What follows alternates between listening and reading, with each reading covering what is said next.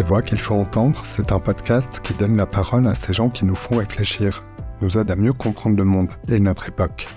Des lanceurs d'alerte, des experts ou de simples témoins avec qui je souhaite dialoguer. Ils nous bousculent parfois, nous surprennent toujours et cela ne laisse jamais indifférent. Aujourd'hui, j'ai appelé Hélène Rossino. Elle a 32 ans et vit entre Paris et Nancy. Cette médecin, spécialiste en santé publique et coordinatrice en EHPAD, a décidé de s'engager pour visibiliser les aidants, mettre sur le devant de la scène celles et ceux qui aident un proche, handicapé, malade ou un parent vieillissant.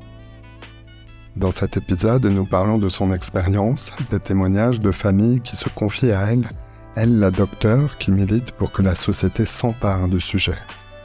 Nous parlons aussi d'abord des émotions qui traversent les enfants qui ont fait le choix d'être présents pour leurs parents et faire avec eux ce qu'elle appelle une randonnée tout au long de leur vieillissement. À la fin de l'émission, elle répond à ma question bonus et me parle d'une de ces voix qu'elle nous conseille d'entendre. Je m'appelle Simon Icard et vous souhaite la bienvenue dans ce nouvel épisode. Bonjour, docteur Hélène Rossino. Bonjour. J'ai voulu vous appeler pour parler avec vous d'un sujet que vous portez, une question qui devrait être perçue comme un sujet de société, car cela concerne entre 8 et 11 millions de Français, 11 millions euh, de personnes qui sont euh, des proches aidants. Vous avez fait paraître aux éditions de l'Observatoire votre dernier livre, Être présent pour ses parents. On va le voir ensemble, il est beaucoup question euh, d'amour, d'émotion, de solitude parfois aussi, mais vous abordez le sujet avec l'idée de proposer des solutions euh, concrètes. C'est très déculpabilisant euh, pour vos lecteurs.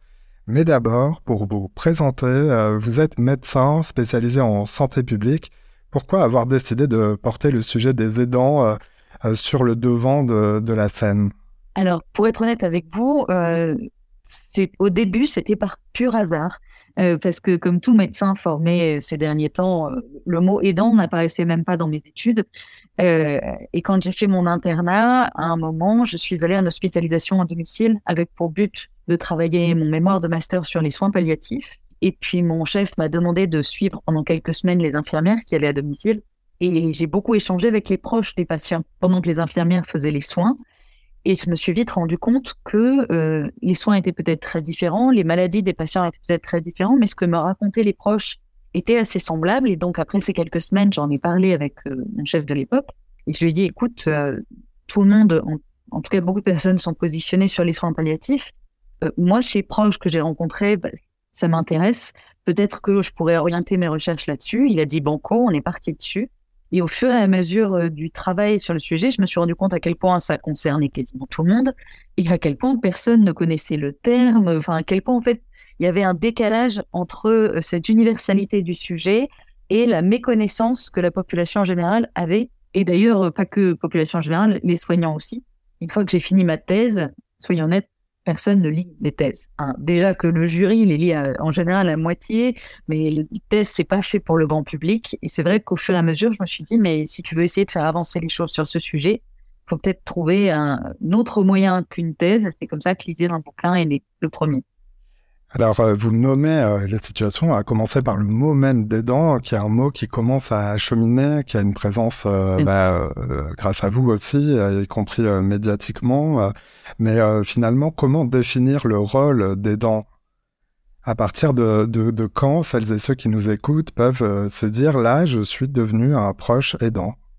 C'est la question la plus compliquée parce que la définition des aidants est extrêmement large. Puisqu'aujourd'hui, c'est quelqu'un qui aide euh, un proche de manière régulière et un proche qui est en situation de perte d'autonomie, que ce soit dû à une maladie, à un handicap ou au vieillissement. Donc là, c'est extrêmement large. J'aurais tendance à penser que toute personne qui se pose la question et qui s'interroge là-dessus est déjà aidante, en vrai. Et c'est vrai que j'en parle dans mon chapitre Peut-on aider sans être aidant? Le terme aidant, il est, il est pas super parce qu'il est quand même très vague.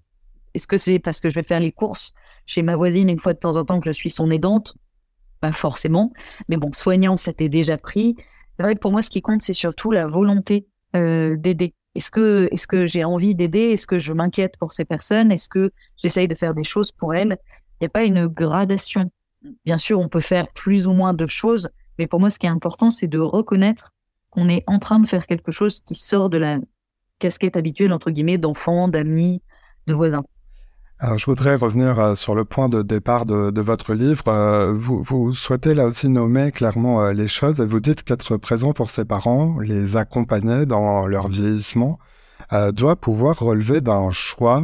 vous écrivez que la morale n'est pas l'amour, qu'on a tous le droit de choisir quel rôle on souhaite jouer dans la vie de, de nos parents. Alors c'est vrai que c'est quelque part une évidence, mais on se, on se pose pas forcément la, la question euh, du, du rôle des dents euh, qu'on va euh, vouloir endosser.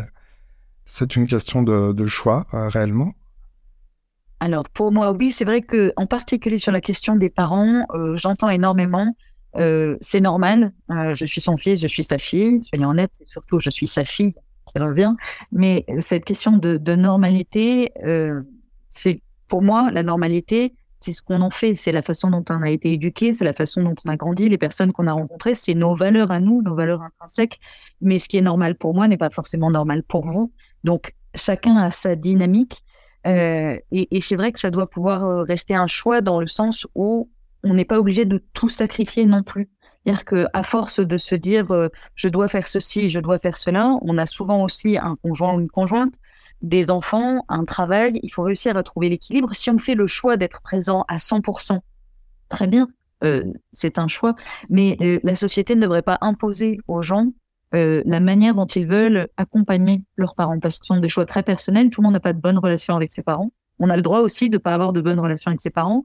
et, moi j'ai vu des personnes qui, par exemple, n'adressaient plus la, parole à leurs parents. Ça voulait pas dire que par exemple, ils ne culpabilisaient pas ou ils n'étaient pas tristes de leur fin de vie, de leur décès. Loin de là, ça veut juste dire que leur historique familial a fait qu'il y a une décision qui a été prise de ne pas les accompagner. Donc, je trouve que en tant que société, on juge beaucoup trop aujourd'hui ce que font les autres, ce que font les autres familles, ce que font les autres couples. Sincèrement, vraiment, c'est des sujets très personnels. pour moi, ça doit pouvoir rester un choix.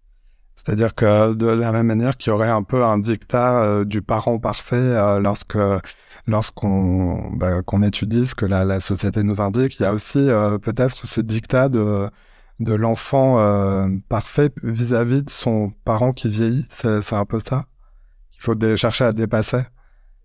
Exactement, et j'utilise souvent un autre exemple, qui n'est pas vis-à-vis justement du parent, pour décorréler un petit peu.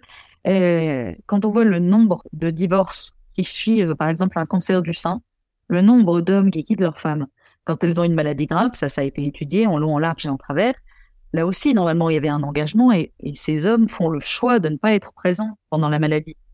Donc, on fait un choix, même si ça nous paraît normal. Quand on reste, on fait le choix de rester. Donc, c'est vrai que c'est un parallèle que j'utilise et qui, en général, euh, est plus facilement compréhensible. Le, le fait d'accepter que c'est un choix, ça veut aussi dire que on a la liberté à certains moments de faire le choix de se reposer, de faire le choix de demander de l'aide à côté. C'est pour ça que pour moi, cette notion de choix, elle est importante. Ce n'est absolument pas insultant, ça ne remet pas en question tout ce qu'on fait pour la personne. Loin de là, ça nous repositionne juste en tant que décideur. Je décide d'être auprès de mes parents. Donc derrière, voilà, c'est moi qui choisis les barrières qui peuvent poser des limites aussi sur certaines décisions. Je trouve ça important. Avec euh, le choix d'accompagner ses parents, euh, vous mettez aussi euh, l'accent sur une question essentielle lorsqu'il s'agit du, vieillissement. on a souvent tendance à être dans le déni au sujet du vieillissement à venir de, ses parents. et cela peut nous empêcher d'anticiper. Vous allez même jusqu'à dire et écrire, et, je trouve ça très utile et, un peu nouveau quelque part, écrire qu'il faut avoir un plan. En quoi ça consiste? Euh, c'est surtout que euh, la majorité des gens que je rencontre aujourd'hui sont plutôt dans l'état d'esprit de tout va bien, ils sont encore jeunes. après, tout le monde a sa définition de jeune, hein, mais tout va encore bien globalement, donc j'ai pas besoin de m'inquiéter. On gérera quand il y aura un problème. Bon, je peux entendre cette façon de penser. Le seul souci, c'est que euh, moi, je le vois, je suis médecin coordonnateur en EHPAD. la grande majorité des patients que nous euh, on, a en EHPAD sont des patients qui rentrent quand il y a une urgence, quand il y a eu une chute, par exemple, euh, et que rien n'a été anticipé, que l'appartement, euh, par exemple, n'est pas adapté, en tout cas qu'il n'y a pas de possibilité de retour à domicile.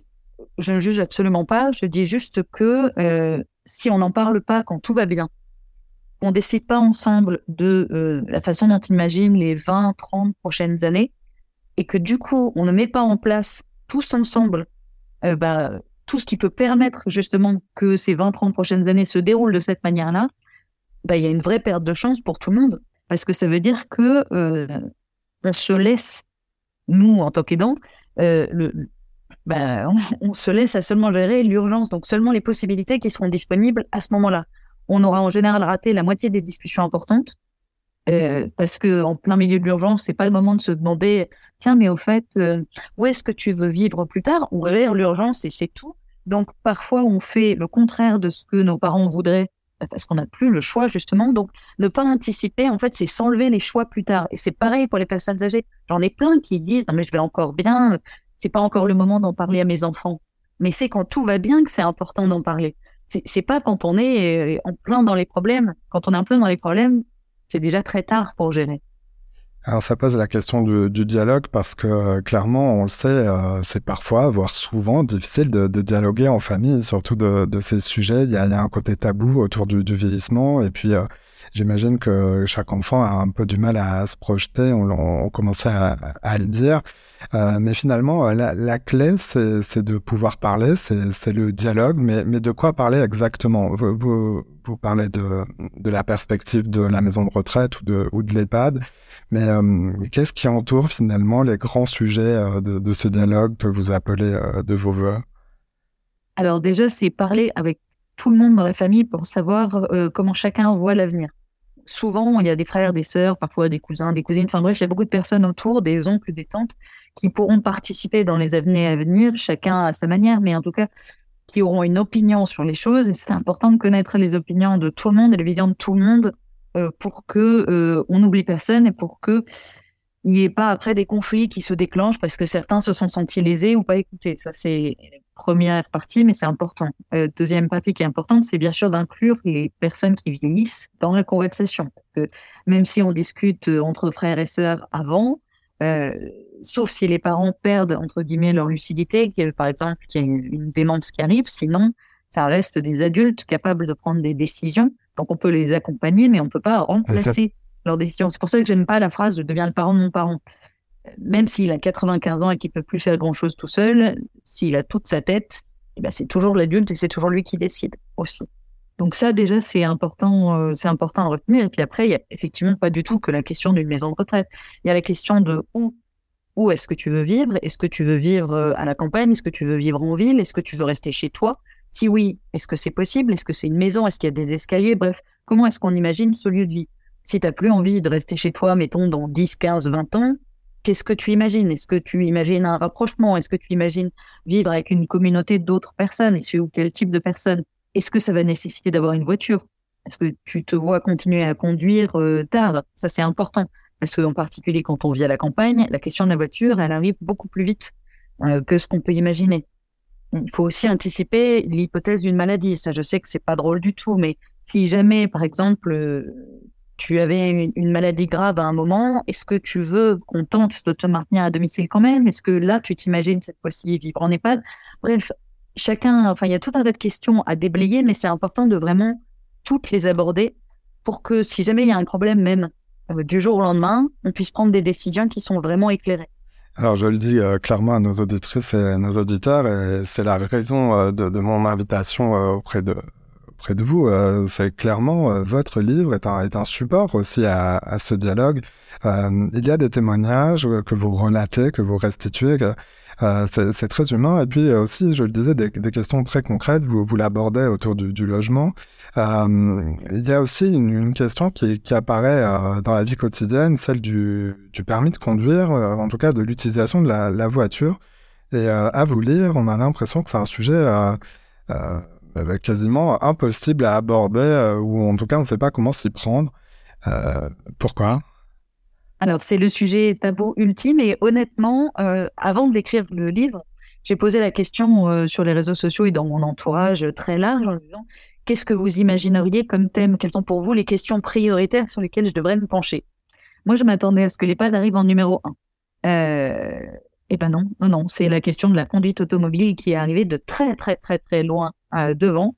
Euh, Et aujourd'hui, que maintenant que le livre est sorti, c'est celle qui revient dans les salons du livre quand je discute avec des gens. Parce que de conduire, euh, il arrive euh, en numéro un aussi des sujets qu'on réaborde. Parce que derrière la symbolique de la voiture, il y a toute la symbolique de l'autonomie, en fait, de la personne. C'est-à-dire que le jour où on arrête de conduire, eh ben, on devient quand même beaucoup plus dépendant des gens. Alors, moins si on est en plein centre-ville, c'est sûr, et qu'on a des petits commerces un peu partout autour, euh, mais c'est loin d'être le cas pour tout le monde. Donc, très clairement, il y a un nombre de personnes âgées qui ne veulent pas arrêter de conduire, qui veulent tenir le plus longtemps possible, qui augmente. Il y a beaucoup d'enfants qui ne savent pas comment parler à leurs parents de ça, parce qu'ils s'inquiètent pour eux. Et en même temps, ils ont bien conscience que justement, c'est restreindre leur autonomie. Bref, tout le monde attend jusqu'au dernier moment, encore une fois. Et, là, je reçois des messages en urgence en disant, je pense que c'est dangereux maintenant pour papa ou maman de conduire. Docteur, qu'est-ce que je fais? C'est pour ça que, j'ai essayé de mettre au point un peu une méthode pour qu'on s'entende bien en avant et pour être complètement transparente avec vous. Euh, j'ai fait relire tous mes chapitres à ma maman, à moi, en me disant que c'était aussi important, même si je suis médecin, d'avoir le point de vue d'un parent. Et c'est le chapitre sur lequel on a eu un débat euh, assez important parce que je, dans le chapitre, je pars du principe que c'est important de commencer à en parler quand tout va bien, vraiment longtemps à l'avance. Et j'ai cité la tranche d'âge 60-70 ans. Et maman est dedans. et donc, elle a bondi quand elle a vu ça en disant, mais c'est beaucoup trop tôt pour qu'on en parle. Et je lui dis, mais non, Aurélie, euh, c'est, le but, c'est qu'on en parle maintenant. J'insiste, quand tout va bien, quand il y a au moins 20 ans encore devant soi, et qu'on se mette d'accord sur voilà quels critères feraient, non pas que je devrais te prendre tes clés et ton permis conduire, loin de là, mais qu'on devrait juste en rediscuter, reconsidérer les choses et voir comment on pourrait peut-être faire quelques ajustements. Du coup, j'ai réécrit une partie du chapitre pour que ça passe un peu mieux. Euh, mais c'est vrai que, c'est le sujet sur lequel les réactions sont les plus vives. C'est frappant, en effet, mais vous vous le dites, euh, la question de l'autonomie est derrière euh, tout ça et la perspective du, vieillissement. Alors, tout le monde n'a pas un, plan, et c'est la raison de, votre engagement et, de votre livre, que quelque part de, de démocratiser cette perspective. On, on, est frappé à la lecture de, votre livre et des témoignages que vous rapportez par un, point commun quand même. Souvent, on attend d'être au bout euh, d'être euh, face à un événement euh, pour réagir, et notamment lorsqu'on est aidant. Alors d'abord parce qu'il faut réagir, mais cette soudaineté pourrait s'apparenter à un moment de, bascule. C'est souvent le cas. Ça commence par la perte de l'autonomie, justement, l'entrée dans les danses. Ça peut, mais c'est pas toujours le cas. En fait, on, on rentre dans les danses de plein de manières différentes. Euh, c'est clair que quand il y a un diagnostic, quand il y a quelque chose d'aigu avec une date, le jour où on a diagnostiqué par exemple un, cancer, ou le jour où il y a eu un accident, le jour où il y a eu un AVC, là l'entrée est quand même plus directe. Mais pour, euh, en particulier dans le vieillissement, pour beaucoup de, gens, on y rentre de manière assez insidieuse. On augmente juste un petit peu régulièrement ce qu'on fait pour le proche au quotidien. Et il n'y a pas forcément un moment où ça bascule parce qu'il n'y a pas toujours une maladie. Et c'est toute la difficulté sur le vieillissement pour les aidants de dire, bah, là, je suis aidant de maman. Parce que si la maman va bien et qu'elle vieillit juste, entre guillemets, bah, il y a beaucoup de gens qui ont tendance à se dire, non, non, mais je suis juste l'enfant, je suis pas l'aidant. Même si en vrai, être aidant, ça n'enlève absolument pas la casquette d'enfant, c'est juste un rôle supplémentaire.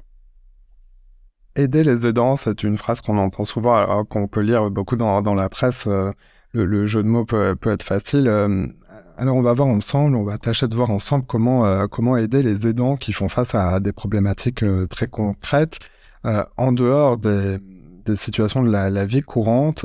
c'est à la société de se mobiliser pour en tenir compte davantage. Vous diriez qu'on est encore loin du compte dans cette mobilisation de l'ensemble de la société sur ce sujet? Ah oui. Alors j'ai décidé d'être positif ces derniers temps. on va dire qu'on a une marge de progrès encore importante. Euh, non, non, aujourd'hui, sincèrement, on a vraiment encore de quoi faire. Alors, ce qui est important, c'est d'en parler. Donc, merci de me donner la possibilité d'en parler. Euh, parce que ceux qui ne l'ont pas vécu euh, ont du mal à se rendre compte de ce que ça signifie euh, d'aider un proche.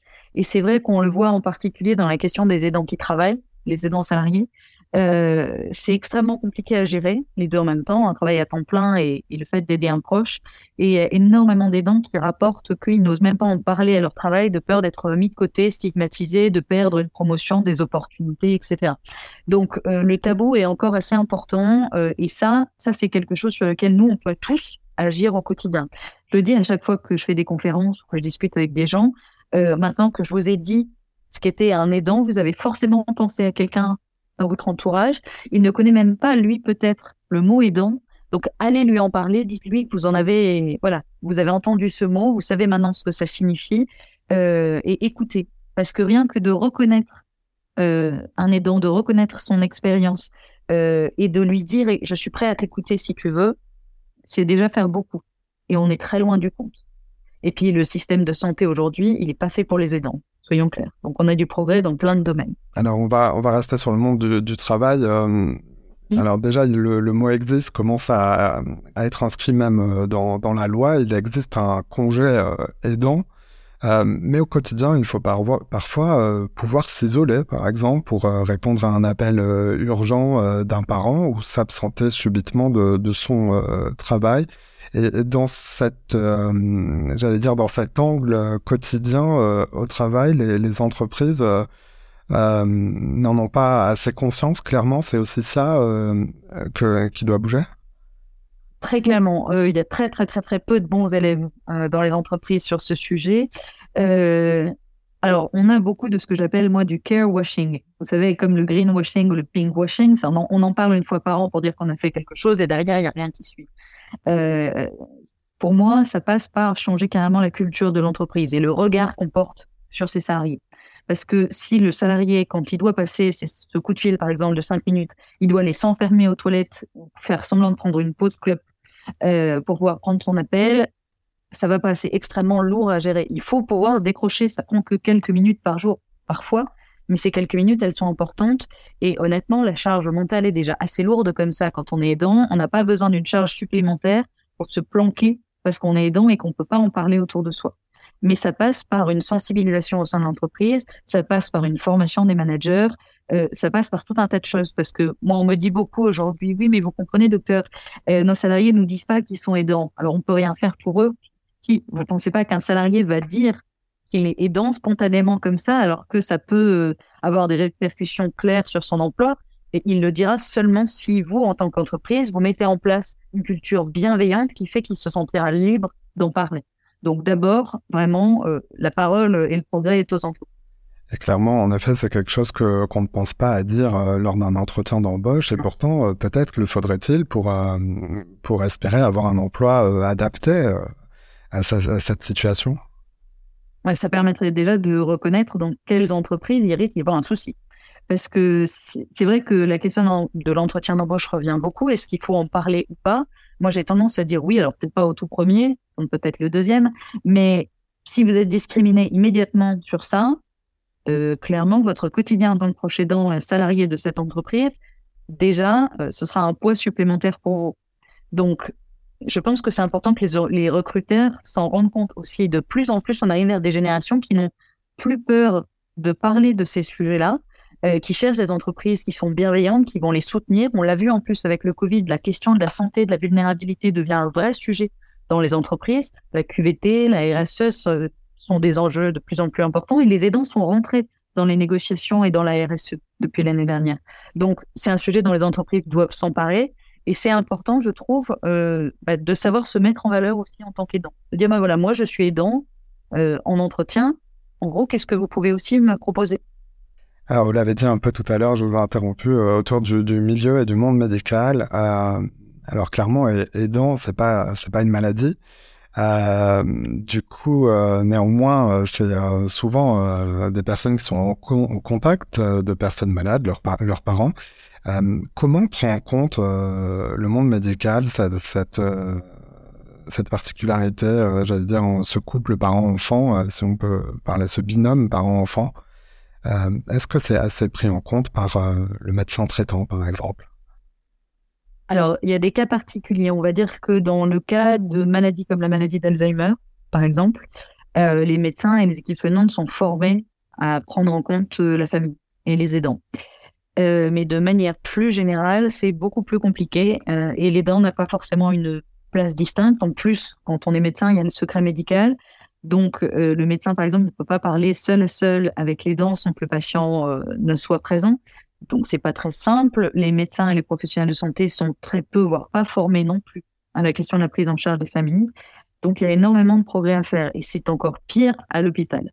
Ça, euh, la considération des familles à l'hôpital, je pourrais en parler pendant des heures et des heures. Euh, le nombre de familles que j'ai vues qui n'étaient même pas, par exemple, mises au courant d'une hospitalisation à domicile, qui se trouvaient devant le fait accompli le jour même alors que le patient va rentrer vivre chez eux, par exemple, euh, montre bien à quel point euh, la famille euh, est même loin d'être forcément informée, voire même prise en compte dans les décisions. On décide que le patient rentre à domicile, il y a quelqu'un, c'est parfait, on va absolument pas demander à cette personne si elle peut assurer les choses correctement, si elle en est physiquement capable, mentalement capable, si elle a le temps. Non, non, c'est bon, il y a quelqu'un, le patient peut rentrer. voilà, débrouillez-vous. Clairement, l'hospital l'hospitalisation à domicile repose clairement sur, euh, sur le recours à, à l'aide de, de, des proches. Ah ben oui, c'est même une condition sine qua non. Il faut qu'il y ait au moins un aidant, euh, puisque le, moi, ma, problématique avec l'hospitalisation à domicile, même si je trouve que c'est un très bon système, c'est qu'on l'a appelé hospitalisation. Donc pour beaucoup de gens, ça représente un hôpital qui est là autour du patient. Or en vrai, euh, ce sont des soins qui sont très poussés, qui sont faits à domicile, mais ce sont des passages deux, trois fois par jour. Et entre ces passages, le patient, il est seul. Donc, s'il ne peut pas rester seul, eh ça repose sur le proche. Donc, c'est quelque chose dont il est important de parler aussi parce qu'on démocratise l'hospitalisation à domicile et c'est très bien. Mais derrière, il y a très peu de soutien encore pour les familles. On les laisse se débrouiller entre les passages. Je le disais en introduction, on sent en lisant votre livre que les émotions sont au centre euh, de ce que vous appelez euh, une randonnée, ce chemin euh, qu'entreprennent les enfants avec leurs parents à mesure que le vieillissement avance. Il y a des émotions magnifiques, bien sûr, mais il y a aussi plein de petites et grandes choses qui peuvent parfois peser lourd au bout, du compte. là aussi, vous invitez les aidants à ne jamais hésiter à parler de leurs difficultés ne pas avoir honte, euh, par exemple, mais à qui on parlait? Euh, on peut en parler. Alors, on peut en parler à des membres, d'autres membres de la famille. On peut en parler à des amis. On peut en parler à des collègues.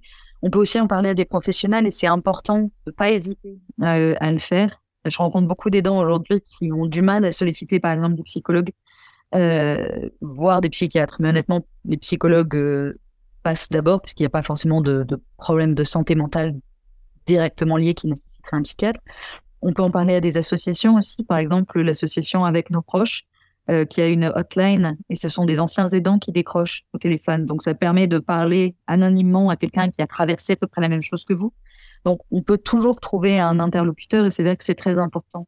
Mais j'ai tendance à dire, pour revenir juste sur les émotions, que c'est vrai que on va en ressentir plein, en particulier quand on accompagne euh, ses parents. Beaucoup d'aidants ressentent de la culpabilité en fait, je suis même pas sûre d'en avoir rencontré un qui en ressentait pas à un moment ou à un autre. C'est de jamais faire assez bien, d'en jamais faire assez. Euh, et cette culpabilité peut perdurer même après le décès du proche. Euh, il faut pas culpabiliser de culpabiliser parce que tout le monde euh, est en mode je dois prendre soin de moi, on me le répète dans tous les sens. Il faut pas que je culpabilise.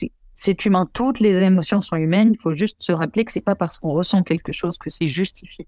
C'est pas parce que vous culpabilisez que vous avez une vraie raison de culpabiliser. C'est juste un mécanisme de défense comme un autre. Vous avez le droit d'être triste, de culpabiliser, vous avez le droit d'être en colère euh, aussi. Tout ça, ça fait partie des étapes du deuil. Et il faut pas croire que le deuil commence seulement quand le parent décède. Il y a des étapes qui arrivent euh, bien avant, ce qu'on appelle le deuil anticipatoire. Donc oui, vous allez ressentir tout un tas de choses. Euh, ne vous jugez pas pour ça. N'hésitez surtout pas juste à le partager. Ne vous enfermez pas euh, là-dedans parce que bah, ces émotions, cette fois-ci, elles sont normales. Voilà. Vous les ressentirez peut-être pas toutes, mais en tout cas, vous allez en ressentir. Donc, euh, soyez prêts aussi à ça. C'est une longue aventure. Et parfois, sur cette euh, sur ce chemin, cette longue aventure, certaines personnes peuvent euh, se sentir submergées alors par leurs émotions, mais aussi par la, la charge et la quantité de, de choses à, à, faire, un certain isolement. Vous, vous le vous le relatez, vous le restituez euh, aussi euh, très en détail dans, votre livre. Euh, comment savoir si on en fait trop, si on va au-delà de ses capacités? Y a-t-il des, des voyants qui s'allument, qui doivent s'allumer Déjà, si vous vous posez la question, si vous vous posez la question de si vous en faites trop, la réponse est sûrement oui. euh, vous pouvez faire ce qu'on appelle l'échelle de Zarit. Vous la trouverez dans le livre à un moment. Euh, c'est une échelle qui permet d'évaluer sa charge, sa charge mentale en tant qu'aidant. Euh, elle est à prendre avec des pincettes parce qu'elle est loin d'être parfaite. Elle est très difficile à faire. Les questions sont assez crues. Moi, je conseille plutôt de l'utiliser pour réfléchir plutôt que de se fier 100% euh, à son score. Après, c'est vrai que chacun a son seuil de tolérance, chacun a ses limites, euh, chacun a un quotidien différent à gérer. C'est sûr que quand on a des enfants en bas âge, un conjoint, un travail à temps plein et un parent avec une démence, pas tout à fait la même chose que si le parent va bien, qu'on est célibataire, sans enfant euh, et qu'on travaille à mi-temps, j'en sais rien. Euh, pas pour stigmatiser les célibataires, loin de là, parce qu'on peut aussi avoir énormément de choses à faire à côté. C'est pas parce qu'on est célibataire que tout doit retomber sur nous aussi. Euh, je dis juste que chacun gère les choses comme il le peut. Euh, simplement, je vois beaucoup d'aidants qui ont du mal à demander de l'aide à des professionnels, en particulier pour la prise en charge de leurs parents, parce qu'ils se disent qu'ils sont là, qu'ils le feront forcément mieux, parce que eux ont un lien avec le parent. Et c'est souvent un piège. Très honnêtement, quand on est aidant, on n'est pas soignant.